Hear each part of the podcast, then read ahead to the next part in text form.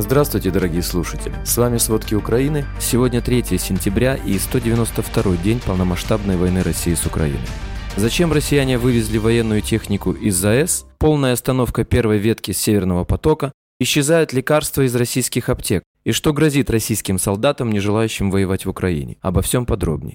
Ночью 3 сентября российские войска обстреляли Краматорск и Славянск, попав по предприятиям, а также ударили по базе отдыха и детсаду. Такие данные передает глава Донецкой областной военной администрации Павел Кириленко. За сутки в области три погибших и трое раненых.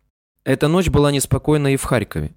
Россияне обстреляли Новобаварский район. Прилет был рядом со школой. Поврежден фасад образовательного учреждения, выбиты окна и двери. По предварительным данным, российские войска выпустили по Харькову ракету типа С-300 с территории Белгородской области России. Пострадавших, к счастью, нет. Атаковали и Днепропетровскую область крылатыми ракетами, градами и тяжелой артиллерией. К счастью, украинским военным удалось сбить все пять российских крылатых ракет «Калибр», которые оккупационные силы направили на город Днепр.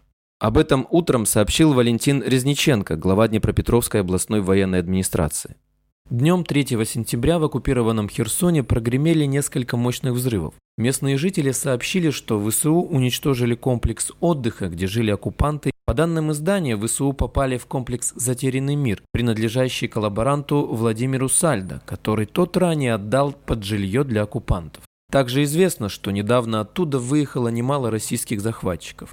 Оккупанты подняли белые флаги возле села Правдино. Украинские военные обнародовали в соцсетях видео, где видно, как до десятка военнослужащих ВС России машут из окопов белыми флагами, в то время как украинские защитники, наблюдающие за ними с помощью разведывательного беспилотника, раздумывают, не является ли это хитростью. Они могут обманывать, от них можно ожидать чего угодно. «Андрюха, дай туда один снаряд одобряющий», распорядился один из военных, однако, когда стало понятно, что оккупанты действительно решили сдаться, приказ был отменен. В свою очередь, российская пропаганда решила выдать своих сдавшихся солдат за бойцов ВСУ, распространив в прокремлевских пабликах это же видео, только уже без комментариев украинских военнослужащих. Напомним, 29 августа началось контрнаступление украинской армии на восточном направлении. Перед этим ВСУ уничтожили базы российских войск в Херсоне и Новой Каховке. А до этого разрушили Антоновский мост и переправу на Каховской ГЭС, сделав невозможной переброску сил противника через Днепр. Войска России застряли на правом берегу и оказались отрезанными от снабжения. В то же время о каких-либо сроках операции в Генштабе ВСУ не говорят, советуя украинцам запастись терпением, поскольку процесс деоккупации может быть длительным. Российские военные вывезли свою военную технику с территории Запорожской атомной электростанции в Энергодаре в ожидании визита экспертов МАГАТЭ, заявляет Генштаб ВСУ.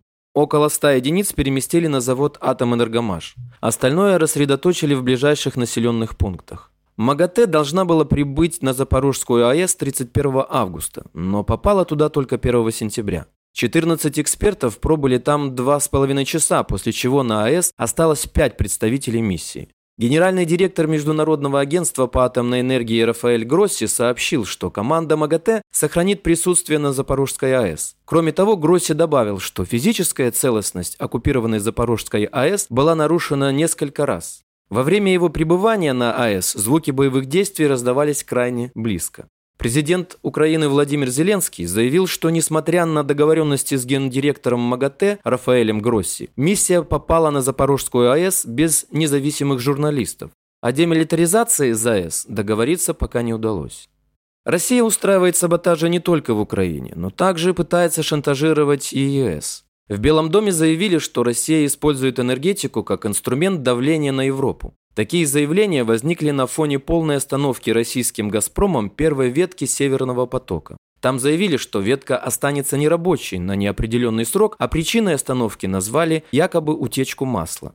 Однако компания Siemens разоблачила отговорки России. Утечка масла не может быть технической причиной остановки Северного потока. Россия запросила у США 56 виз, чтобы министр иностранных дел России Сергей Лавров и его делегация поехала в Нью-Йорк на ежегодную встречу Генассамблеи ООН 20 сентября, но до сих пор не получила ни одной. Согласно соглашению о штаб-квартире ООН 1947 года, Соединенные Штаты, как правило, обязаны разрешать доступ для иностранных дипломатов.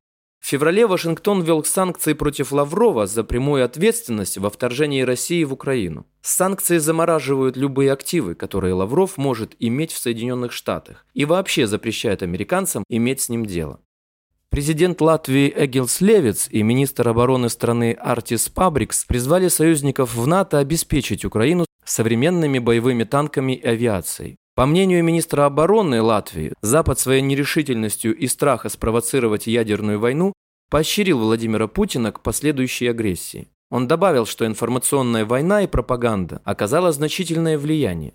Многие на Западе действительно считают, что любая поддержка Украины может привести к дальнейшей эскалации.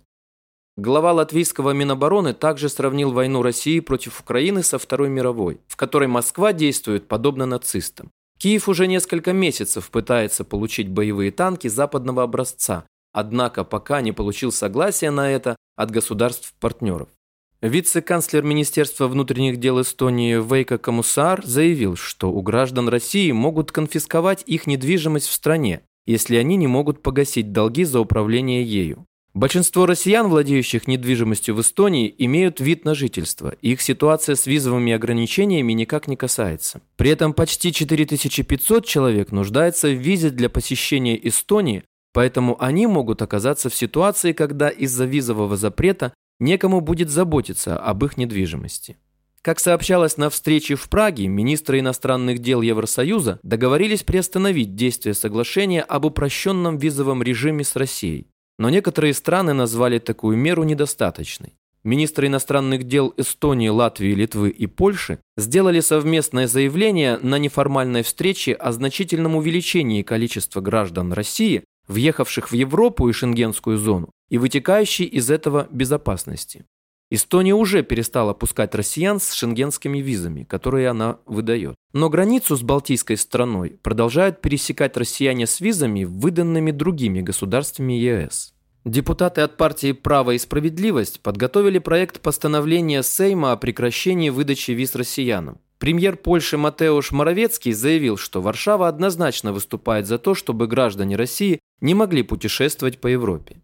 Депутат Каспер Плажинский объяснил такое решение тем, что подавляющее большинство российского общества одобряет вторжение в Украину, поэтому они должны потерять любую возможность пребывать или путешествовать в странах ЕС. До 30% российских музыкантов уехали из России или же перестали выступать. Об этом сообщает российское издание «Коммерсант», исходя из данных по крупным билетным сервисам. Продажа билетов на концерты в России за январь-август снизилась на 56% по сравнению с аналогичным периодом 2019 года.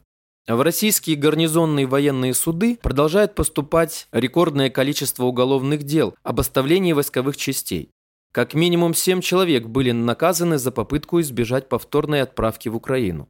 Один из них получил реальный срок. Несколько солдат-отказников, которых содержали в Брянке, попали в базу данных миротворца. Их назвали военными преступниками. Ранее за включением в базу миротворца мог следовать лишь запрет на въезд в Украину. Но военнослужащие опасаются реального преследования, несмотря на отказ от участия в войне.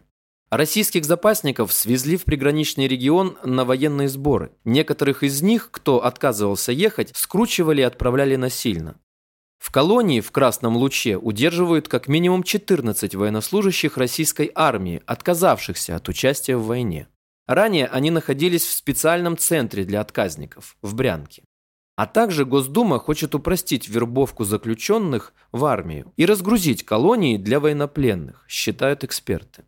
В марте вышло исследование сообщества врачей России. Медики заявили, что их пациенты столкнулись с недостатком 80 наименований препаратов. Среди них антидепрессанты и антипсихотики, комбинированные оральные контрацептивы, препараты для лечения ожирения и сахарного диабета, противоэпилептические лекарства и другие. Спасибо. Это были все основные новости о войне России с Украиной к середине 3 сентября. Помните, правда существует, а мы стараемся сделать ее доступной. Если вам нравится то, что мы делаем, пожалуйста, поделитесь этим подкастом с друзьями в России. Это очень важно для нас и для распространения правдивой информации. До встречи.